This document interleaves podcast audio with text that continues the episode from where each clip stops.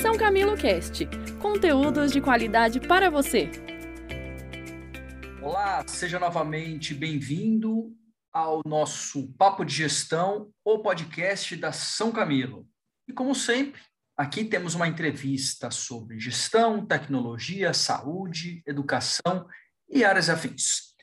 Hoje nossa convidada é a professora Nicole Sanches, também é consultora, é nossa professora dos nossos cursos de pós-graduação aqui na São Camilo, os cursos. É, MBA em Gestão Estratégica, uma das suas formações, é coordenadora atual de Gente e Gestão na KV, Konigsberger Vanucci, escritório de arquitetura, com mais de 13 anos de experiência em gestão estratégica e projetos de desenvolvimento organizacional, Seja novamente muito bem-vinda, professora Nicole. Olá, professor Kleber, é um prazer estar novamente no podcast é, com todos os nossos ouvintes e os nossos queridos alunos aí da São Camilo. Perfeito, professor Nicole, que sempre traz assuntos bem interessantes na área, principalmente na área de recursos humanos, desenvolvimento organizacional, boas práticas. Então, temos sempre bons assuntos para tratar aqui. Bom, hoje eu e a professora Nicole vamos conversar um pouco sobre um assunto que não é novo, mas que é sempre muito atual, né? que é sobre gestão de rotina de trabalho. Só que, pensando na gestão de rotina de trabalhos, voltado para equipes virtuais, né? visto que hoje já está mais do que normal, né? já virou. Realmente, trabalho virtual virou rotina, né, professora Nicole? Estou certo ou errado? Virou rotina um novo desafio, né? Nós vencemos a, vencemos a barreira do trabalho remoto, que antes não era possível e agora é, é a realidade da grande maioria, e agora vamos, é, estamos cada vez mais enfrentando os desafios de gestão desse modelo. Perfeito. Agora estamos no momento em como tornar isso realmente produtivo, né? Saiu do momento da emergência, o momento da urgência, agora é como garantir que isso se, se prolongue da melhor forma possível para frente, né? Excelente. Exatamente. Professor Nicole, então, para contextualizar o nosso público aqui, é... explica para a gente rapidinho o que são, na prática, as equipes virtuais e o que é, na prática, também o que é gestão da rotina. Legal, vamos lá. Bom, a equipe virtual é né, aquela que não está mais fisicamente o tempo inteiro, todos os seus integrantes trabalhando ali num processo de integração física, né? Então são as atividades e as interações que nós realizamos para execução do trabalho de forma virtual, virtual através das plataformas, né, é, dos softwares, enfim, de todos hoje os, a, a, as ferramentas que são dadas para para gestão de equipes remotas. É, professor Nicole, só te interrompendo um pouquinho, então qualquer equipe, seja ela até mesmo parcial, que não trabalha exatamente dentro do mesmo ambiente físico, a gente pode considerar uma equipe virtual, então. É, todo momento em que você está trabalhando e não está presencialmente, fisicamente em, em conjunto com a equipe, você está num trabalho virtual. Ele pode ser algo duradouro ou temporário, né? O que a gente fala, quando a gente fala do trabalho home-based, a gente está falando de equipes 100% virtuais, que estão trabalhando cada uma na sua residência, de forma apenas virtual, através das plataformas é, aí de engajamento de trabalho remoto. Quando a gente fala de home office, nós estamos falando de equipes que podem estar em modelos híbridos, trabalham parte do tempo fisicamente, presencialmente, em conjunto, e parte virtualmente, mas o período em que se trabalha remotamente é considerado um, um período de trabalho virtual, né? Hoje, cada vez mais, nós estamos trabalhando com equipes que são 100% virtuais, né? E que não voltam para o modelo híbrido do home office. Então, existe essa separação entre home-based e home office, né? O home office ele ainda tem alguma integração e alguns períodos de trabalho presenciais na semana. Legal. Então, estamos até aqui um pouco mais interessados nessa do home office, né? Porque a gente está falando de equipes que nunca se encontram, né? Então, quando a gente se encontra, até. Home based. Home based. Home... né? o home based, que até a gente, esse aí que está uns 100% do tempo é, é, fora. Né? Então, explica um pouquinho para a gente como que é a gestão da rotina para esses tipos de equipes. É, eu acho que esse tem sido o grande desafio que, que eu tenho compartilhado com colegas da área que estão também nesse modelo, implantando o modelo definitivamente, enfim, várias organizações. É, hoje a gente tenta como, como fazer uma gestão da rotina de forma eficaz no trabalho remoto, porque o trabalho virtual, as plataformas de trabalho virtual, elas trouxeram alguns mecanismos de, de trabalho que, ao mesmo tempo em que elas agilizam e permitem a comunicação, se não são bem usadas, podem se tornar ladrões de tempo e atrapalhar a produtividade e essa gestão da rotina. É, então, é, gerir, gerir, a rotina é nada mais é do que você planejar o seu dia de trabalho, né? Conforme suas metas, suas entregas, os seus entregáveis diários ou da semana ou mês, estruturar o seu dia de trabalho numa rotina que seja produtiva, em que você gere valor e tenha entregas conforme o seu planejamento. É, então, fazer uma boa gestão da rotina é como eu divido os meus pacotes de trabalho no dia, na linha do tempo, no tempo de trabalho que eu tenho, sem extrapolá-lo, extrapolá-lo, de forma a gerar essas entregas de valor no tempo adequado, né? Gerir o meu cronograma. Então, estruturar como eu vou fazer e como eu vou dividir o meu dia no modelo remoto, ele acaba sendo um pouco mais desafiador, porque a gente tem elementos né, que vêm nos dispersar do foco e da rotina, que no ambiente presencial a gente não tem. Então, hum. o modelo, o modelo essa, virtual... Essa era a minha própria próxima pergunta mesmo. Quais são esses desafios que, que, que a gente encontra, né? Ou que a maioria dos profissionais estão encontrando nessa nova condição e que acabam interferindo nessa gestão da rotina, né? É, é, eu acho que é importante considerar uma questão de contexto também, né, professor Kleber? Na verdade, existem vários estudos de que o home office, o trabalho remoto, ele tende a ser mais produtivo. É, porque você também deveria ter menos interferências, mas no contexto que a gente vive nesse momento da sociedade aí mundial, de pandemia, você não está num contexto normalizado, né? Você tem várias interferências. Então, é, você está na sua casa, você não pode sair da sua casa por precaução, seus filhos estão em casa, estudando em casa, muitas vezes você não teve mais condição de ter as ajudas de familiares, de profissionais que te ajudavam no dia a dia, enfim, por várias questões de precaução. E no fim, você acaba tendo elementos que podem é, dispersar o seu foco, né? Então a gente é, tem a família, tem a, se não, não tiver a família, tem ali o Netflix, a TV, algumas questões que acabam é, entrando no, na rotina de trabalho que no, no escritório você teria outros ladrões de tempo, mas não esses. Então, é, ter, manter o foco com todas essas distrações acaba sendo um pouco é, desafiador, né? Existe aquela questão, quero cuidar da casa, quero fazer uma compra, quero dividir o meu tempo em outras tarefas, e no fim, quando a gente vê, a gente está 100% na frente do computador trabalhando porque a gente não conseguiu ser produtivo e dar conta da, das nossas demandas, né? E, e aí, quando a gente fala das ferramentas remotas, a gente está muito mais é, em contato em WhatsApp, chats de trabalho, que acabam sendo aqueles elementos piscando o tempo inteiro que tiram o foco e a concentração e quebram a rotina de uma tarefa, né? Então, a gente sentiu, acabou no contexto do home office, a gente acabou sentindo uma maior necessidade de se mostrar disponível 100% do tempo.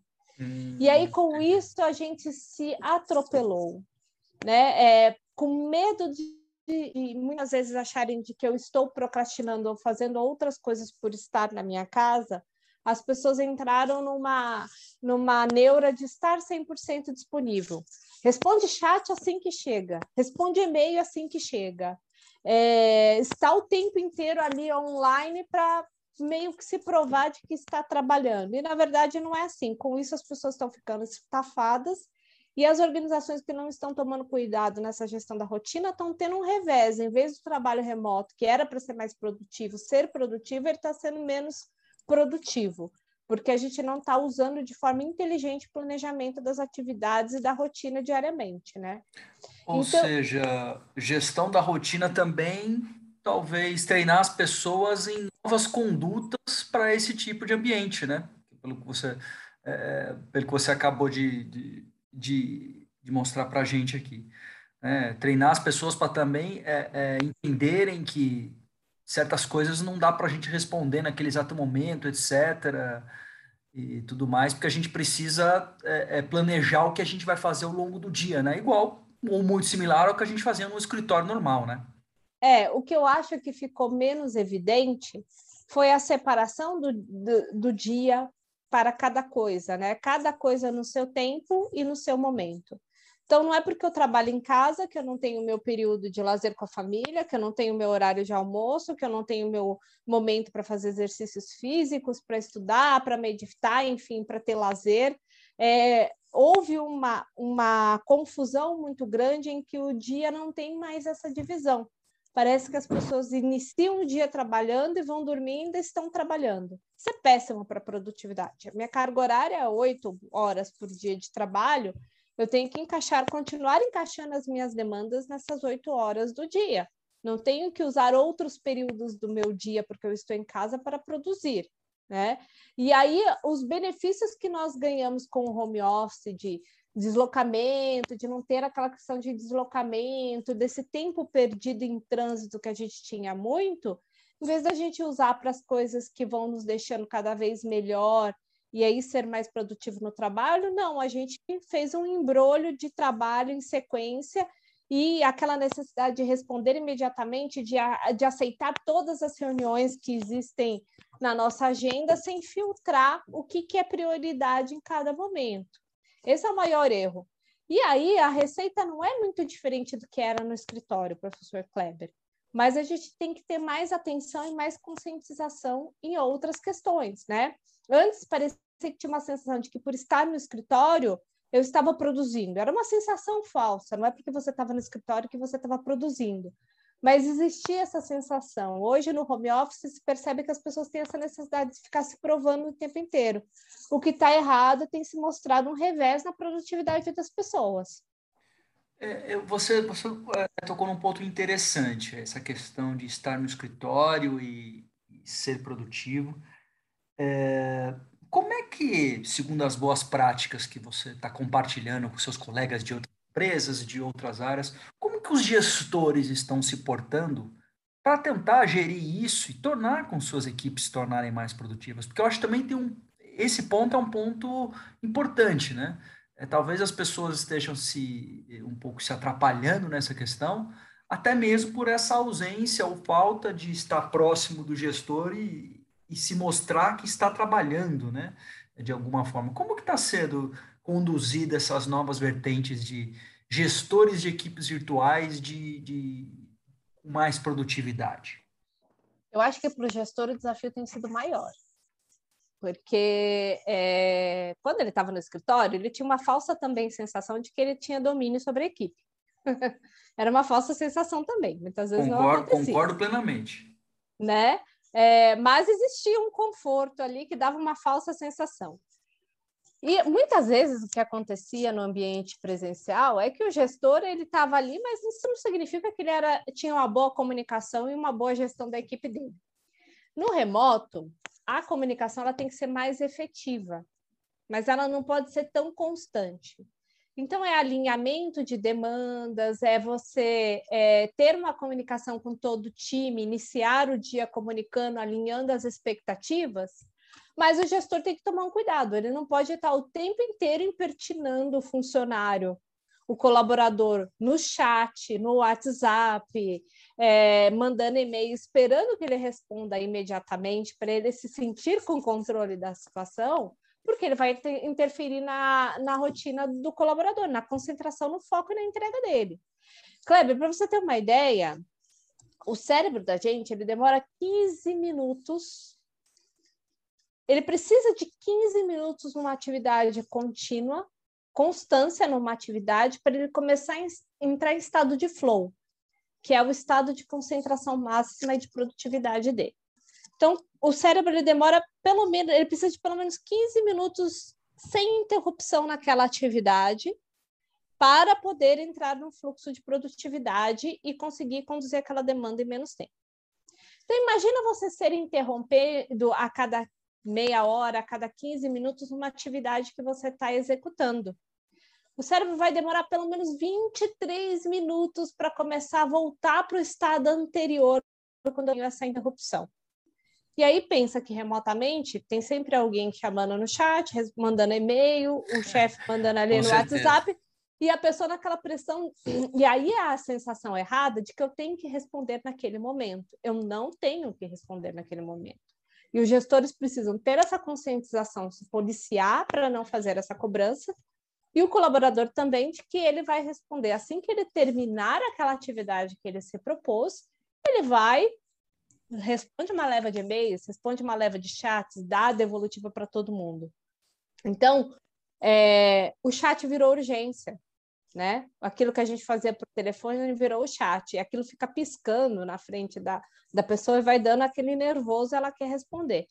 Então, a gente precisa ter domínio dessa situação.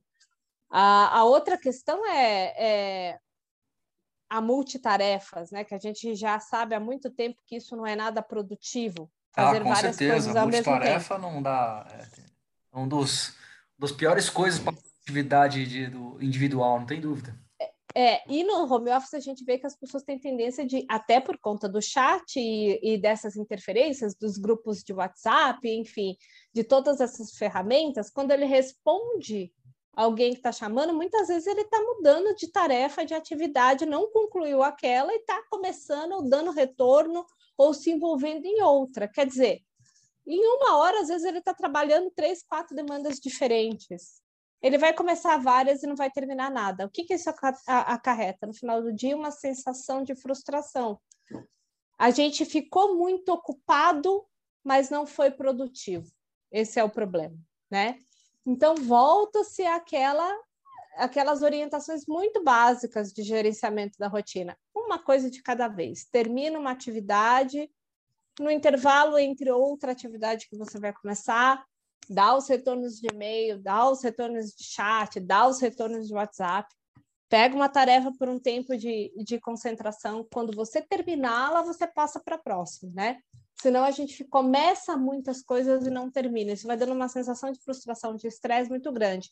E aí, isso que, que tem acarretado? Muitas horas extras. Então, em vez das pessoas trabalharem menos tempo, estão ficando mais tempo trabalhando em função desses ladrões de tempo né? Enquanto se ela organizasse o tempo dela para ser produtivo no dia, provavelmente sobraria tempo no final do dia sem esses ladrões, né? Da, da, do, do nosso planejamento da rotina. É, não, tá, tá bem claro. Tá, não tá fácil a vida dos gestores de equipes virtuais, não. Eu acho que também, né, professor, né, me corrija se eu estiver errado, mas eu acho que, que, de uma certa forma, eu acho que antes desse período é, pandêmico já existiam. Eu trabalhei até em algumas equipes é, virtuais, é, home-based, e, obviamente, sempre houve uma exigência de organização, de planejamento nessas situações, mas eu acho que foram construídas uma série de equipes virtuais que elas nunca foram virtuais, simplesmente surgiram como virtuais devido à, à situação, né, à necessidade, e que agora elas vão continuar pelo apelo, obviamente, do custo-benefício que gerou para a organização, né? É, é, em virtude disso, né? Então, acredito que tem, tem essa ansiedade também das pessoas responderem as coisas, tudo surgiu muito disso, né? Ninguém foi treinado, né? Como você mesmo disse aqui, treinado para trabalhar desta forma, né? É, eu acho que tem, tem um pouco disso também, né? Mas, mas até para a gente finalizar o nosso podcast, professora, que dicas você daria agora do seu dia a dia, é, gerenciando as equipes, dando sugestões aí, treinando as pessoas em gestão de, de rotina, você daria para as pessoas poderem aplicar já de imediato, para se tornarem mais produtivas, para se tornarem um pouco mais, gerirem melhor a sua rotina para quem está trabalhando em casa? Bom, é... primeiro aprenda a falar não. Não vai dar para você aceitar todas as reuniões do mundo no mesmo dia, porque você vai deixar de executar. Então, coloque um limite para suas reuniões sem culpa. Alinhe as expectativas, combine o jogo com as outras partes. Tenho certeza que nem tudo vai ser tão urgente quanto se imagina. Não é? Geralmente é, é assim, né? Nem tudo, nem tudo é tão urgente quanto a gente pensa, né? Não. Quando você é firme no não, não é. E ninguém morre por causa disso. Planeje as suas atividades. Planejar as, as atividades é entender o impacto que eu tenho em realizar ou não realizar aquela atividade no prazo esperado, né? Então, eu gosto muito, não dá para a gente falar sobre essa ferramenta que hoje o tempo seria curto, mas eu gosto muito da ferramenta do Gucci, gravidade, urgência e tendência, né? Então, a, analise o impacto daquela, daquela tarefa. Se ela for entregue agora, se ela não for entregue, ela tende a piorar na linha do tempo ou não? Eu preciso fazer imediatamente ou não? Qual o impacto? Assim, você vai conseguir priorizar qual é a tarefa que você deve concluir primeiro. Né? E com a ciência de que você não vai fazer todas as tarefas no mesmo dia e ao mesmo tempo. E quando você se propõe a aplicar o GUT né, a, a analisar a gravidade, tendência e urgência das atividades é, e traça uma linha de prioridades, entenda que você precisa finalizar aquela para passar para a segunda da, da lista, né? Então, é ir até o fim daquela tarefa e, de preferência, estabelecer períodos de focos aí, de concentração, para que você é, não disperse, não quebre o fluxo, porque isso vai fazer com que a sua tarefa ela seja concluída em menor tempo. Outra questão, falando ainda de tarefa, é começar pela mais difícil. A gente tem tendência em querer começar o dia pelas mais fáceis e mais rápidas, porque dá uma sensação de realização e de prazer de que você foi produtivo. E, na verdade, é quando você chega para resolver as, as mais desafiadoras e complexas, você já não tem mais energia. Então, começa pelas mais difíceis, que seu dia também vai ser mais produtivo. É, eu acho que esse é um ponto. Uh, o outro ponto é, para quem tem dificuldade de estabelecer períodos de foco, procure sobre uma ferramenta de concentração que se chama Pomodoro. Pô, essa é excelente, muito boa. É. Muito boa. O Pomodoro. E, inclusive, professor Kleber, o Pomodoro ele tem uma extensão nos navegadores que você pode ativar e ele ativa o reloginho do Pomodoro para te ajudar a fazer a gestão. Eu então, uso, eu uso Pomodoro, é ótimo. É, você pode estabelecer ciclos, né? E você pode começar com ciclos de 25 minutos. A cada 25 minutos você faz uma pausa curta, que pode ser de 3 a 5 minutos, e a cada ciclos concluídos você faz uma pausa grande de 15 minutos. Por quê? Porque as pausas são importantes, e pausa é outra coisa que a gente deixou de fazer nesse contexto de home office é, que a gente entrou. A pausa, esse descanso entre uma tarefa e outra, entre esses ciclos, ela torna a gente mais produtivo, ele ajuda a dar um, um, descanso no cérebro e a gente voltar com, de uma forma renovada, né? Então, isso também é, é, é bastante importante, o Pomodoro ajuda muito nessa, nessa gestão. Agora, professora, para quem é gestor, você tem uma equipe, várias pessoas trabalhando para você, não para você, mas com você em uma equipe, você gere essas pessoas. Como ajudar com a sua conduta, com a sua forma de trabalhar para que os seus colegas sejam mais produtivos? Essa é um pouco mais capciosa, né? é, eu acho que o gestor ele tem que é, a responsabilidade do gestor é muito grande. Mas ele tem que confiar, delegar e ter uma boa comunicação e um bom alinhamento de expectativa com a equipe. Quando ele tiver esses três pilares, ele talvez não precise ficar o tempo inteiro perguntando ou acionando o colaborador num chat ou num WhatsApp para tirar uma dúvida, né?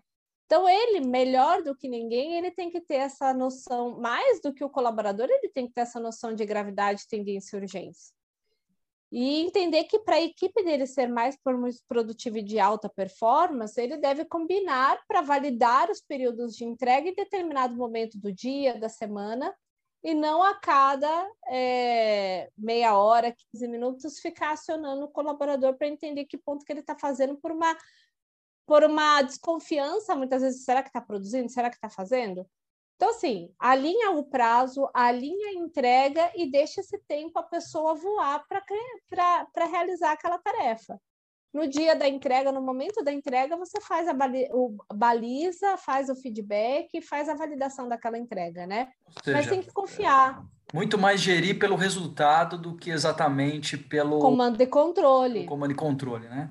né? Pelo Isso é treino, né, professora? Porque não é do dia para a noite também que a gente consegue ter conduta assim, então é. é. depende muito da maturidade das equipes também, isso é construído, né? Substitua comando e controle por feedbacks constantes. Feedback one-on-one a cada 15 dias ou a cada semana para olhar todas as entregas da semana e corrigir rota.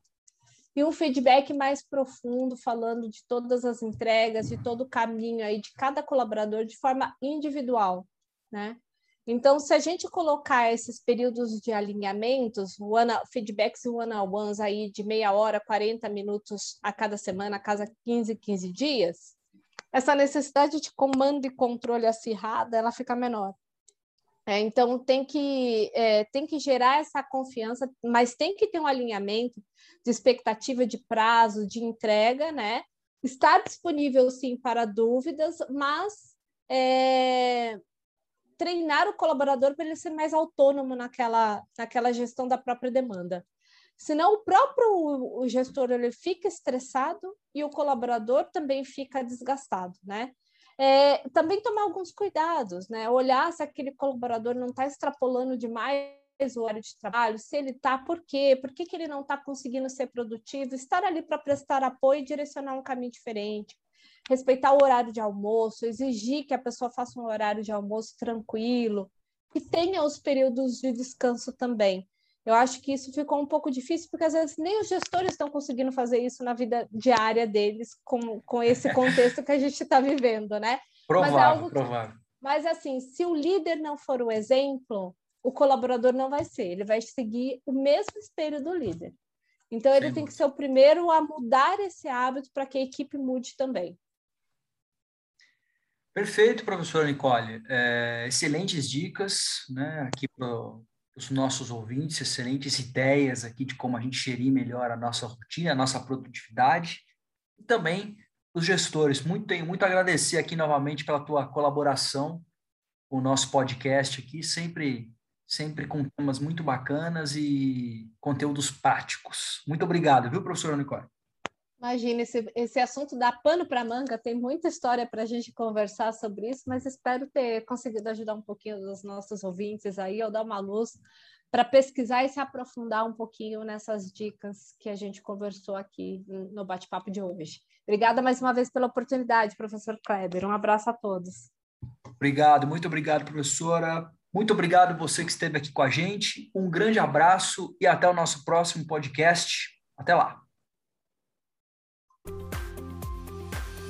Obrigada pelo seu interesse em nosso conteúdo. Acesse o site www.posead.sãocamilo.br para maiores informações e siga nossas redes sociais. Até o próximo São Camilo Cast!